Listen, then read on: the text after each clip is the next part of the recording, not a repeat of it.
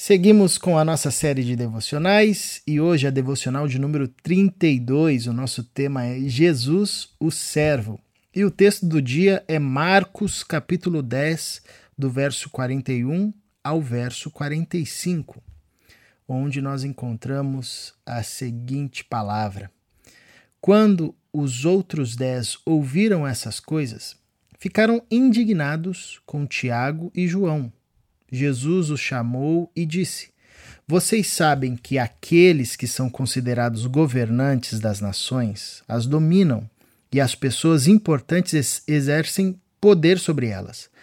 Não será assim entre vocês. Ao contrário, quem quiser tornar-se importante entre vocês deverá ser servo, e quem quiser ser o primeiro deverá ser escravo de todos pois nem mesmo o Filho do Homem veio para ser servido, mas para servir e dar a sua vida em resgate por muitos. Israel, nós estamos aqui diante da máxima bíblica acerca do serviço. Né? Se alguém é, procura uma justificativa, embora já tenha muitas e muitas, né? Mas se alguém ainda procurasse uma justificativa maior para servir, eu, eu penso que esse essa fala de Jesus, esse versículo, sobretudo nesse contexto, que inclusive nós desafiamos vocês a lerem esse contexto todo a partir do versículo 35, meditar nessa passagem aqui nos dada no Evangelho de Marcos. É, essa fala de Jesus seria, assim, aquele argumento é, que encerra qualquer discussão, né? Nem mesmo o Filho de Deus, o Verbo, a palavra viva, Deus de Deus, aquele por quem tudo veio a ser criado. Enfim, nem mesmo Cristo veio para ser servido, mas sim para servir. Nós temos então a partir do Cristo, e essa é uma coisa muito bela do Evangelho, porque Jesus ele não é um mestre que apenas aponta a tarefa ou o caminho, mas ele é o primeiro a dar o exemplo né, é, do que deve ser feito, como deve ser feito. Nós temos aqui o próprio Filho é, reforçando aquilo que já era visto desde a encarnação, uh, e que nós sabemos a partir do texto bíblico, da revelação bíblica, desde antes da fundação do mundo.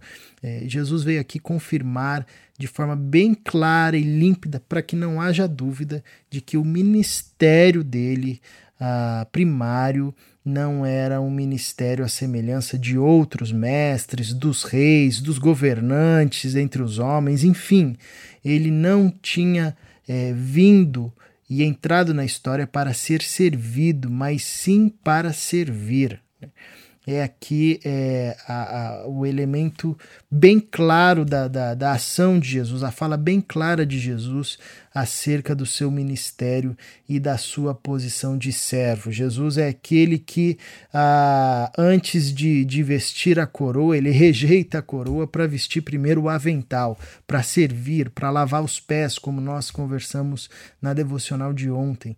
Ah, ele, ele deixa bem claro aos seus discípulos que a lógica ministerial dele era contrária à lógica ministerial, à lógica de governo, de autoridade, de domínio é, dos homens dessa história, dos homens da época ah, em que eles viviam, anterior também posterior. Enfim, é, aqui a gente tem essa, essa afirmação basilar acerca do serviço e do chamado do discípulo de Jesus para servir.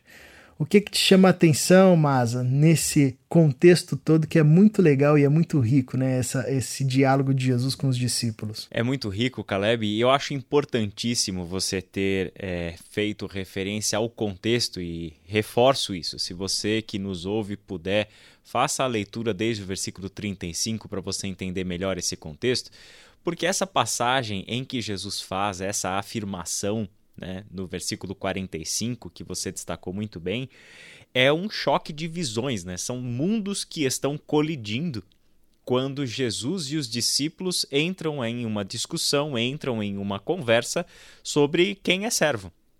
E o contexto vai mostrar, isso é o que causou a indignação nos dez discípulos quando ouviram o que Tiago e João haviam pedido para Jesus.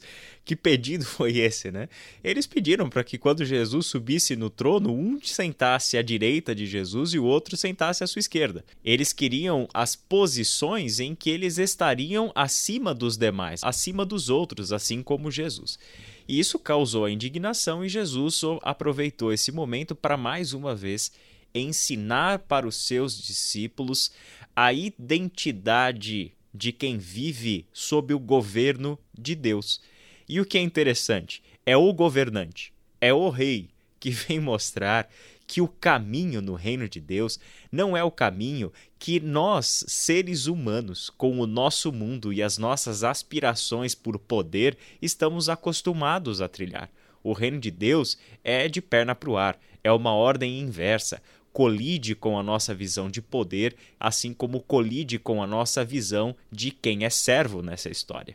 Por isso que Jesus mostrou que olhe para este mundo.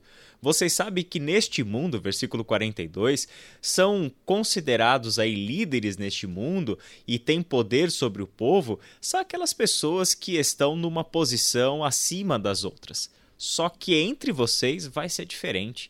O líder entre vocês é o servo. O que está por cima, na verdade, é aquele que é humilde o suficiente para se prostrar e lavar os pés uns dos outros.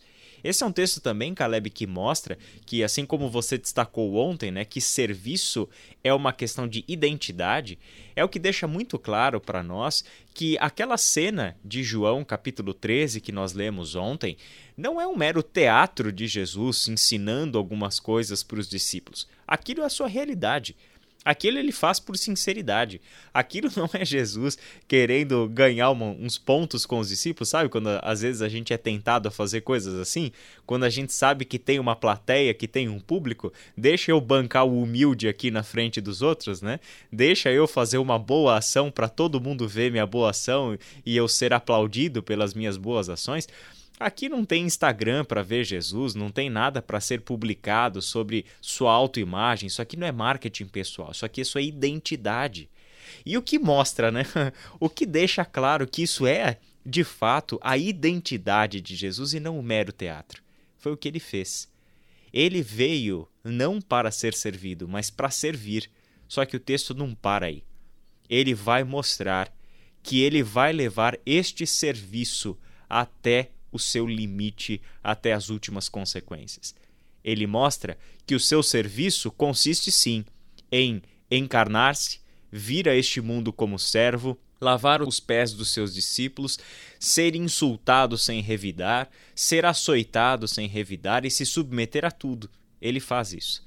Mas ele faz isso porque este é o caminho que o leva ao ponto culminante de serviço que uma pessoa pode oferecer a outra pessoa, que é entregar a sua vida à morte para que outros fossem resgatados. Isso é o que dá para nós a segurança de que o nosso mestre e referência, Jesus, é de fato alguém que praticou o serviço porque era servo. E essa é a grande diferença que nós, cristãos, discípulos e discípulas de Jesus, precisamos identificar no nosso mundo nós temos universos que estão colidindo exatamente aqui, na busca por poder e no conceito de servo e de serviço. Jesus quer nos mostrar que o serviço é uma marca, é uma identidade de quem segue a Cristo, de quem vive sob o governo de Deus, Caleb. Isso é muito profundo, Israel. Enquanto você estava falando, eu fiquei imaginando aqui como seriam as nossas relações se elas fossem de fato tomadas inundadas, permeadas por essa fala e essa lógica de Jesus, né? Pensando nas nossas relações familiares, todos ali tomados por esse espírito e essa consciência de serviço, os pequenos grupos, a vida comunitária na igreja. Eu fico imaginando que ia ser até um negócio difícil de, de, de, de se viver, porque seria todo mundo em todo tempo dizendo: não, não, vai você, você primeiro, não, você merece isso, não, eu tô aqui para servir. E o outro diz: não, não, não, eu que tô aqui para servir. Você ia ficar, calma aí, gente, vamos tirar para o ímpar para ver quem serve primeiro, né? É, tamanho desejo, né? É, e de fato. Isso é, é, é, é a comunidade do reino de Deus, né? Deus de, desejando construir em nós, a partir de nós, uma realidade onde as relações não são permeadas pela lógica de poder, como você bem destacou, mas é, que faz com que os universos entrem em choque, né? E a gente tenha é, essa, essa realidade de conflito tão comum na nossa trajetória. É, porém, Deus deseja formar em nós uma comunidade de servos e a partir de nós uma, um reino de servos. É, isso é muito belo. A minha oração é que Deus vá à frente quebrando as barreiras do nosso coração e, e nos dando privilégio, quer seja nas nossas casas, nos pequenos grupos, na grande, no grande ajuntamento que a gente tem aqui na vida diária da igreja, que a gente de fato é, viva de forma intensa, de forma densa essa realidade. Você ora para a gente, Israel? Senhor nosso Deus e Pai, nós fomos educados, Pai, em um universo completamente diferente dos teus ideais completamente diferente da realidade que o Senhor planejou ao nos criar e ao nos redimir em Cristo Jesus. Senhor, este mundo imprimiu no nosso coração um desejo por poder.